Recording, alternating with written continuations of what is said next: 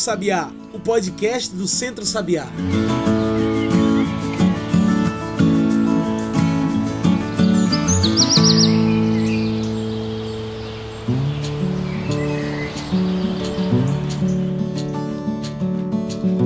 Olá a todos e todas que nos ouvem agora pelo Spotify e pelo Mixcloud. Eu sou João Lucas França e está começando agora o Cantos do Sabiá, nosso podcast para discutir agricultura familiar, soberania alimentar, sociedade e sustentabilidade. Cantos do Sabiá é o podcast do Centro Sabiá. E se você ainda não nos segue ou ainda não nos indicou para os amigos, o momento é esse, viu? Segue a gente aqui e passa lá no nosso Instagram para receber todos os episódios do nosso podcast. É só pesquisar por Centro Sabiá ou pela tag Centro Underline Sabiá. Bem fácil. E no canto de hoje, o nosso tema é muito importante. Hoje falamos sobre o dia 22 de março, o Dia Mundial da Água. Dia 22 de março, Dia Mundial da Água, é uma data de conscientização, uma data para que a gente lembre e discuta sobre o uso das águas em nosso país, sobre o acesso, sobre a importância do acesso da água nas nossas vidas e na permanência do nosso planeta. O Dia Mundial da Água foi uma data criada pela Organização das Nações Unidas, a ONU, para lembrar de 10 artigos imprescindíveis para a preservação e defesa desse recurso natural a gente destacou alguns. A água faz parte do patrimônio do planeta. A água não deve ser desperdiçada, nem poluída, nem envenenada. O planejamento da gestão da água deve levar em conta a solidariedade e o consenso em razão de sua distribuição desigual sobre a Terra. Acho que nosso papo vai muito nessa direção, nesse debate do acesso e de quem tem acesso à água no Brasil. E é para conversar sobre essa pauta tão importante que convidamos aqui no nosso programa Edneida Rabelo Cavalcante, doutora em Engenharia Civil, área de concentração em Tecnologia Ambiental e Recursos Hídricos pela UFPE. Edneida é mestre em geografia e trabalha nas áreas de educação ambiental com gestão de terras secas e áreas protegidas, com estudos de temas ligados à desertificação e degradação das terras. Edneida, muito obrigado por aceitar nosso convite. Será que você poderia se apresentar melhor para a gente e falar um pouco da sua proximidade com esse tema, o tema da água? Olá, amigas e amigos do programa Em Sintonia com a Natureza e do podcast Canto do Sabiá. Meu nome é Edineida Cavalcante, eu sou pesquisadora da Fundagem há 30 anos, é, sou geógrafa, fiz o meu mestrado na área da geografia agrária, mas trabalhando com conflito socioambiental, em uma área de assentamento. E o meu doutorado eu fui fazer na área de recursos hídricos para cuidar desse tema da gestão local da água. É, nessa minha trajetória, eu sempre tive próximo a temas voltados ao semiárido, seja de proteção da caatinga, desertificação, é, governança da água, e sempre com a perspectiva de pesquisação, sempre com abordagens participativas. É, eu também participo da Associação Águas do Nordeste, a ANE, que é uma ONG que tem o foco é, no tema né, da, da água. Durante um tempo fui, fui vice-presidente, continuo né, no apoio técnico e pela ANE participei durante um bom tempo de uma Câmara Técnica de Assuntos Legais e Institucionais dentro do Conselho de Recursos Hídricos. Continuo acompanhando o Conselho é, sendo suplente, né, na, do presidente da ANE. Bom, acho que já para a gente entrar de vez no tema, qual a importância de uma data de conscientização como essa, o Dia Internacional da Água? De que forma uma data como essa pode criar um diálogo sobre esse tema no Brasil? Ainda sobre o Dia Mundial da Água, esse ano o tema escolhido foi Água e Mudanças Climáticas, com um subtítulo que diz Não deixando ninguém ficar para trás, né? O reconhecimento de que a água e seu ciclo é estratégico para a manutenção da vida e das atividades econômicas. A gente precisa ter essa abordagem mais é, interligada, inclusive de reconhecer que a manutenção das florestas é fundamental para que a gente tenha esse ciclo resguardado. Né? É, e como fazer desse dia algo que tenha repercussão, é, levando seriamente para a agenda política aqui no Brasil. Né?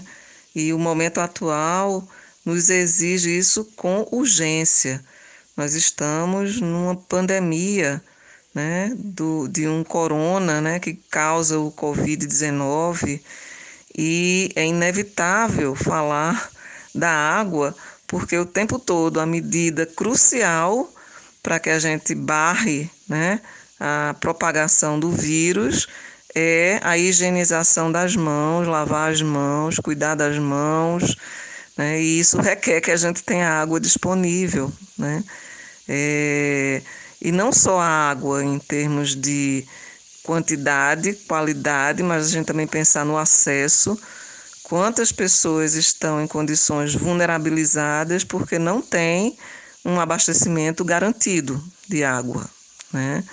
É, mas também pensar e falar na questão do esgotamento sanitário, né, que expõe a um conjunto enorme de doenças de veiculação hídrica, né? É pensar na questão da drenagem urbana, que cria os alagamentos, que provoca também, contribui para provocar deslizamentos, na coleta e destinação adequada de resíduos, né? nesse bloco que a gente chama de saneamento. Então, nós estamos longe de atingir metas nesse sentido. Né? O Objetivo de Desenvolvimento Sustentável número 6, que é água potável e saneamento, coloca metas que a gente tem que correr muito atrás para poder atingir. E em situações como essa, agora, a gente talvez tenha que trabalhar muito seriamente nesse entendimento né, de abordagens mais sistêmicas, ecossistêmicas, de pensar nos sistemas socioecológicos como coisas que não estão é, separadas, é, distantes, né? É, o quanto que o desequilíbrio é, ambiental ele possibilita que algumas coisas se tornem mais sérias, mais complexas. Edneida, quando pensamos nos problemas estruturais que o Nordeste enfrenta quando a temática é água, percebemos que apesar de muita luta e conquistas, ainda tem muito a ser feito. Como você vê o apoio do atual governo em relação ao tema? A água é relevante no governo Bolsonaro? É, o Nordeste realmente tem problemas estruturais quando a temática é água. E o semiárido que ocupa né, majoritariamente esse território chamado Nordeste, mas ainda em função não apenas de um clima semiárido, porque esse nosso semiárido ele, ele, ele não é tão absurdamente, absurdamente precário em termos de água, é um semiárido chuvoso, mas a gente tem problemas no sentido da retenção dessa água, né? E de forma que ela fique disponibilizada no tempo. Árido numa posição é, tropical, né? Então a gente tem uma evapotranspiração bem significativa. A gente perde muita água para a atmosfera, seja de evaporação das lâminas da água, né? seja pela transpiração das plantas. Então, isso traz uma componente bem peculiar ao nosso semiárido. Né? É, ao longo de um tempo, né, as medidas de gestão hídrica, elas sempre foram muito focadas em aspectos estruturais, né, em obras hídricas. E eu acho que a gente tem uma fragilidade grande na perspectiva da gestão. E isso é uma fragilidade que eu reputo como algo que precisa ser é, tratado de frente. O apoio do atual governo em relação ao tema da água ele é bastante incipiente.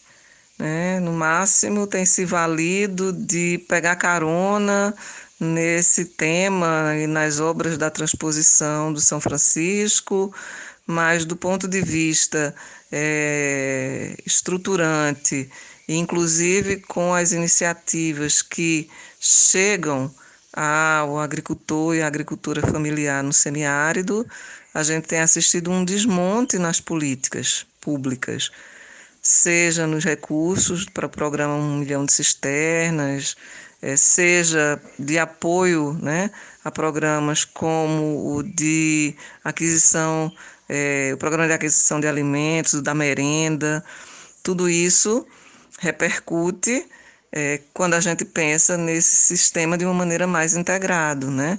onde também precisa ter água pensada para a produção. E isso não tem né, é, uma definição clara do atual governo. Pessoal, para acrescentar nossa discussão, conversamos também com Suzana Montenegro, que é a atual presidenta da APAC, a Agência Pernambucana de Águas e Clima, para trazer depoimentos relativos ao tema da água para o nosso programa e também esclarecer um pouco a função da APAC no meio disso tudo. Vamos ouvir o que Suzana tem a dizer? Confere aí. Olá a todos. Meu nome é Suzana Montenegro, eu sou a diretora-presidente da APAC, Agência Pernambucana de Águas e Clima. Tenho alguns poucos minutos de uma integração com vocês para falar um pouco da agência, da sua missão, quais as suas atribuições, quais os canais de comunicação. Isso tudo no contexto da Semana da Água, é, que é comemorada a partir do dia 22, que foi instituído como Dia Mundial da Água, pela importância de preservação, de conservação da nossa água, dos nossos recursos hídricos, no contexto de desenvolvimento econômico, de questões relacionadas a bem-estar, à saúde, à preservação dos nossos ecossistemas. É, a Agência Pernambucana de Águas e Clima, ela está completando exatamente 10 anos no dia 26 de março, agora próximo, na Semana da Água.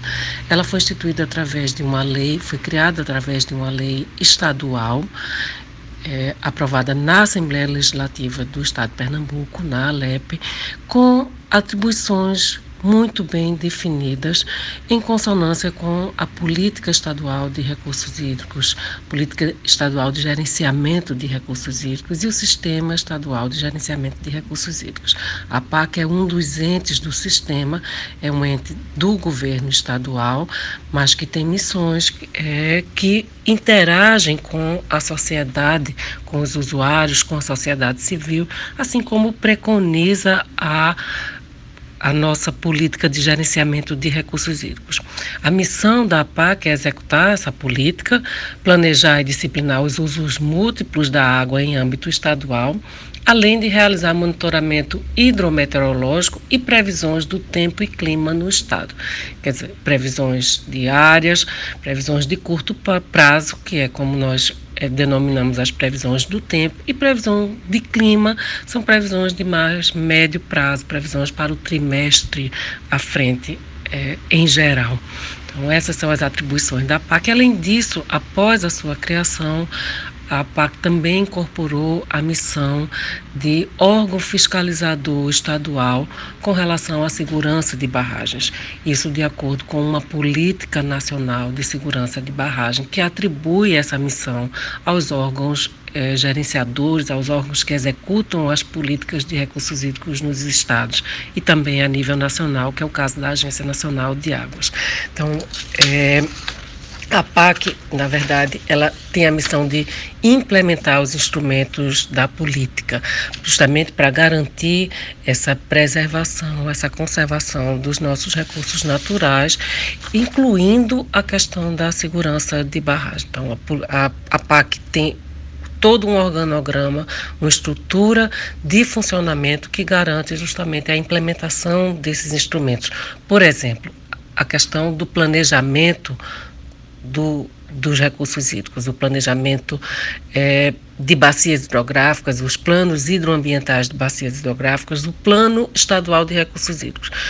Acabamos de concluir, por exemplo, a coordenação, o acompanhamento da, execução de dois planos de bacias, a bacia do Rio Pajeú, a bacia do Rio Una, e aliás, incluindo também é, outras bacias de grupos litorâneos, como nós dizemos, o G, a GL4 e a GL5, e Atualmente estamos como gestores do contrato que atualiza o Plano Estadual de Recursos Hídricos, que é um dos instrumentos também previstos na nossa legislação.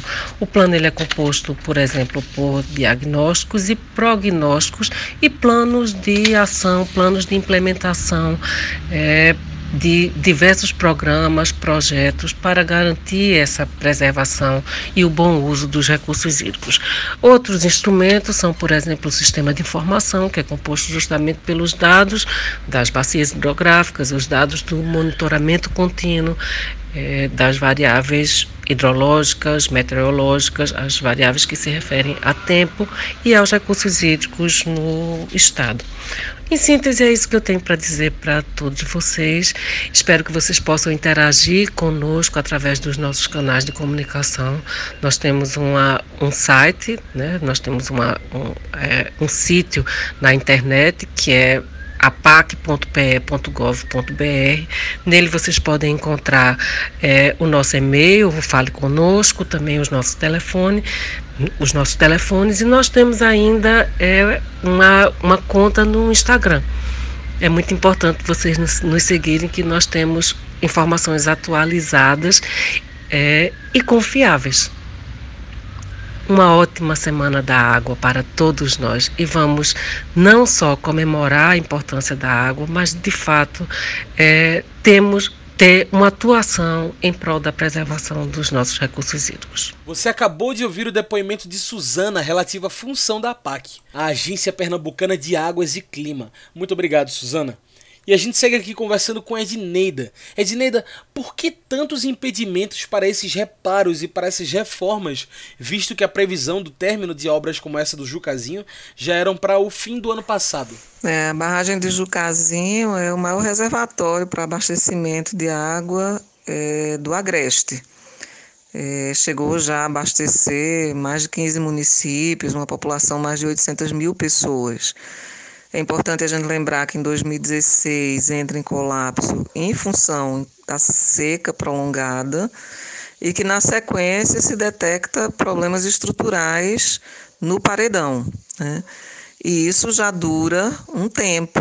Né? A previsão realmente era de entrega no final de 2019, isso não foi feito.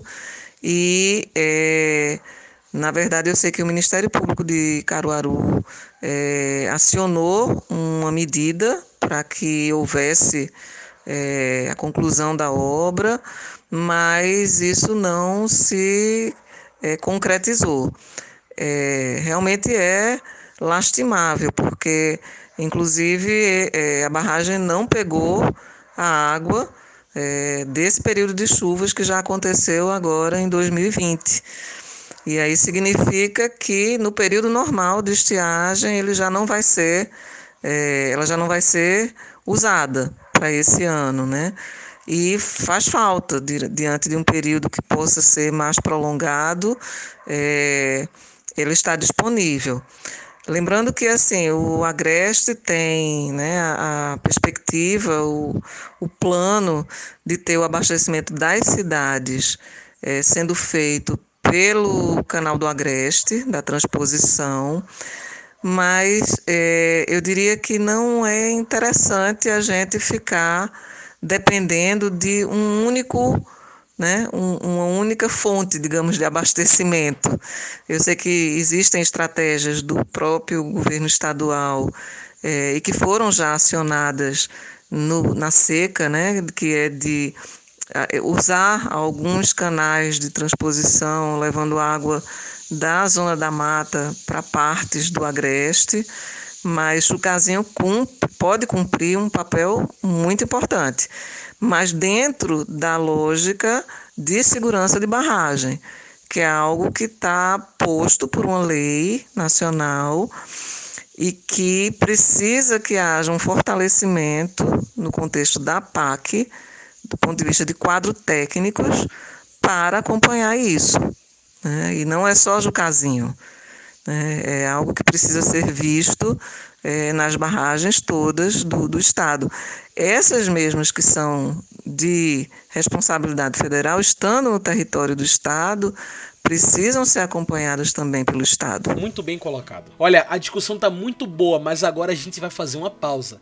Fica aí que a gente continua no instante essa conversa com Edneida Cavalcante, doutora em Engenharia Civil, área de concentração em Tecnologia Ambiental e Recursos Hídricos pela UFPE. A gente já já segue falando sobre o Dia Mundial da Água. Fica aí. Boa tarde, eu sou Aloísio, sou professor. Qual a diferença de um alimento orgânico para um alimento agroecológico?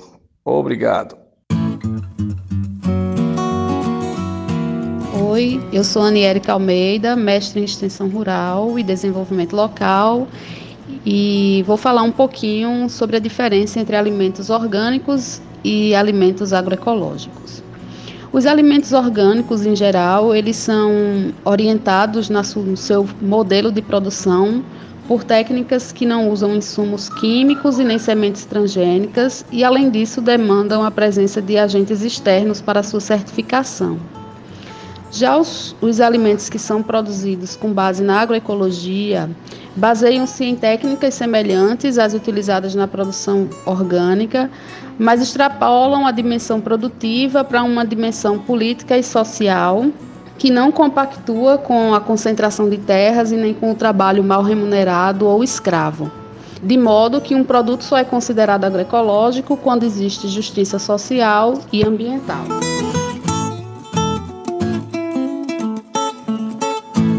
Já estamos de volta, a gente segue aqui conversando com Edneida Cavalcante sobre o Dia Mundial da Água, o dia 22 de março. Já que falamos dessas fontes de água e agora pensando em nossas fontes naturais como rios, córregos e as nascentes, eu pergunto: que medidas defendem nossos recursos naturais de água em Pernambuco? Como podemos garantir a preservação dessas fontes? Entre a gente pensar é que nós temos muitas possibilidades né, de fontes é, de água. A gente tem aquelas que a gente acessa de maneira mais direta é, depois de um período de chuva no semiárido. Então a gente tem a água que vai estar nos riachos e nos rios, nos barreiros, nos açudes. É, nos rios elas vão ter um tempo de permanência menor, nos outros vai depender do tamanho, mas elas podem perdurar, então elas levam né, a água para um tempo mais prolongado do que o do período de chuva. A gente tem as cisternas também cumprindo esse papel, né?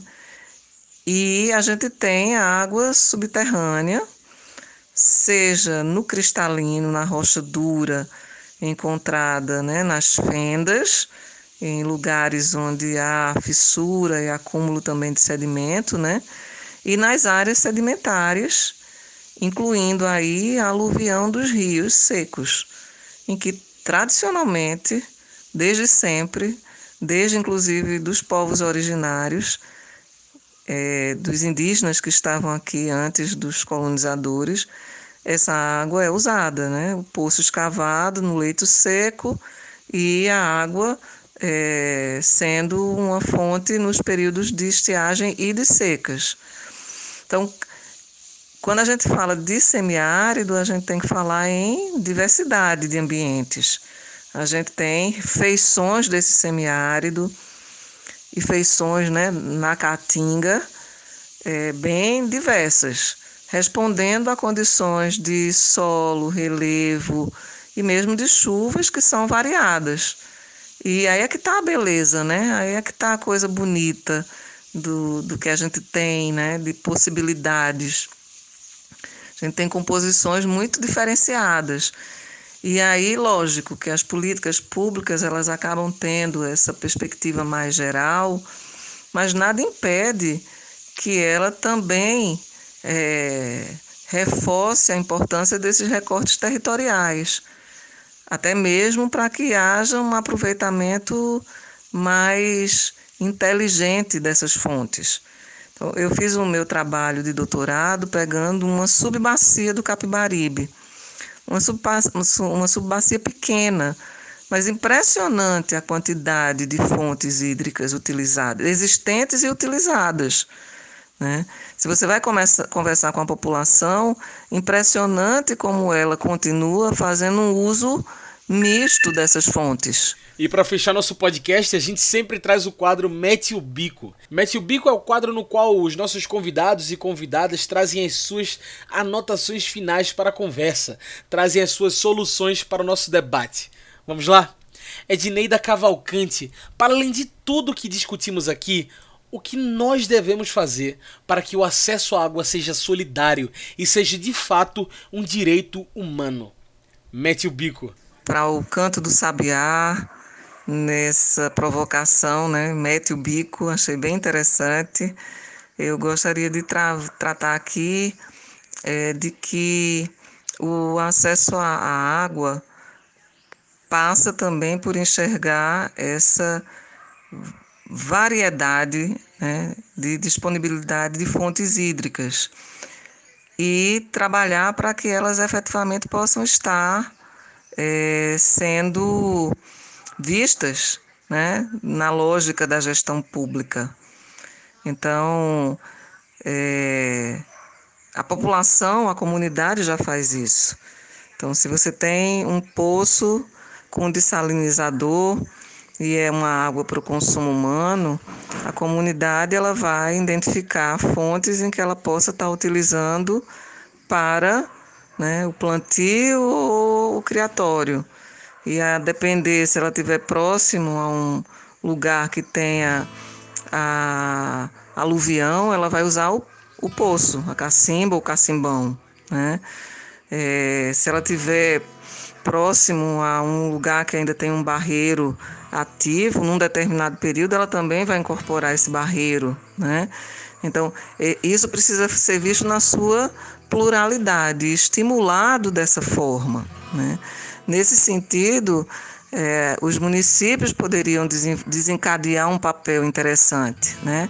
A questão é que, na logística toda né, da política de recursos hídricos, a gente trabalha por bacia hidrográfica e o, o ente municipal ele se vê recortado muitas vezes em mais de uma bacia hidrográfica né, e participa muito pouco né? e também incorpora muito pouco no seu processo de organização da gestão municipal temas e discussões referentes a isso.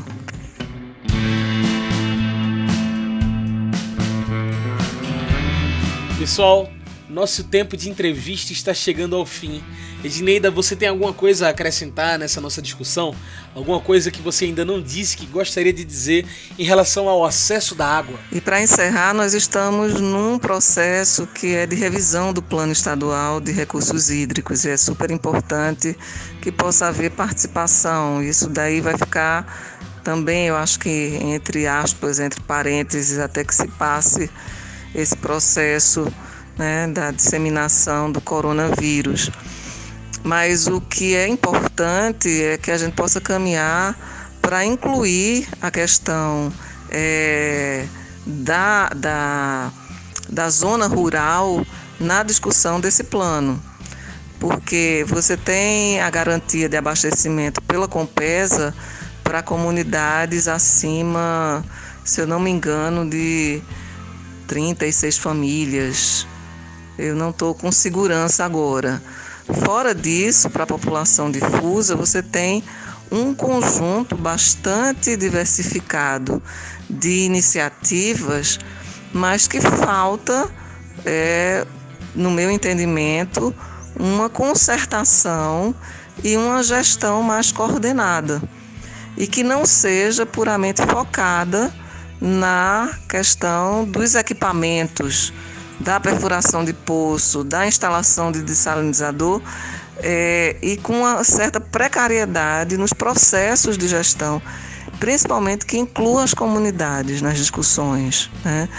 Então, o governo do estado tem estudos ligados a essa questão das características de comunidade rural, é, chegou a ter, inclusive, algo que, que versa sobre possibilidades né, de processos de é, abastecimento simplificado de água, né? inclusive com estudos, simulações sobre cobrança, sobre como fazer a gestão, mas isso não avançou e talvez isso precise ficar claro no plano e na cobrança que a gente possa fazer nessa direção.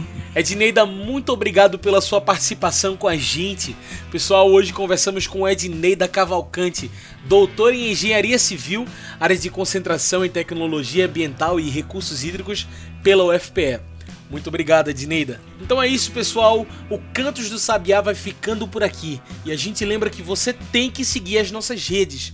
Passa lá no Insta e no Twitter e procura por Centro Sabiá. Aí você tem acesso a tudo que a gente faz. Esse programa foi produzido e editado por mim, João Lucas França, com a supervisão operacional de Darliton Silva, o comunicador popular do Centro Sabiá. Tchau pessoal, aqui foi João Lucas e esse é o Cantos do Sabiá. Até a próxima.